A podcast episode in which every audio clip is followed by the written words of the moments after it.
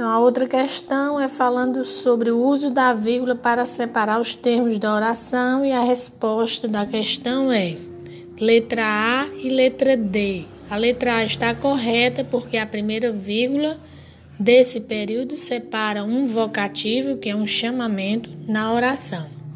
E a letra D, a segunda vírgula, né, separa as duas orações que compõem o período.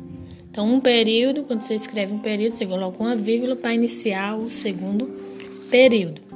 E a outra questão pergunta quantas orações as vírgulas separam no período a seguir. Aí tem um período, um período que diz chamo-me mar, repete, atirando-se contra uma pedra, sem convencê-la.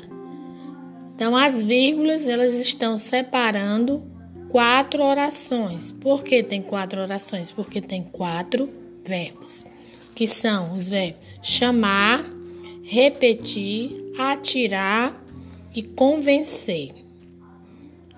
Cada verbo forma uma oração.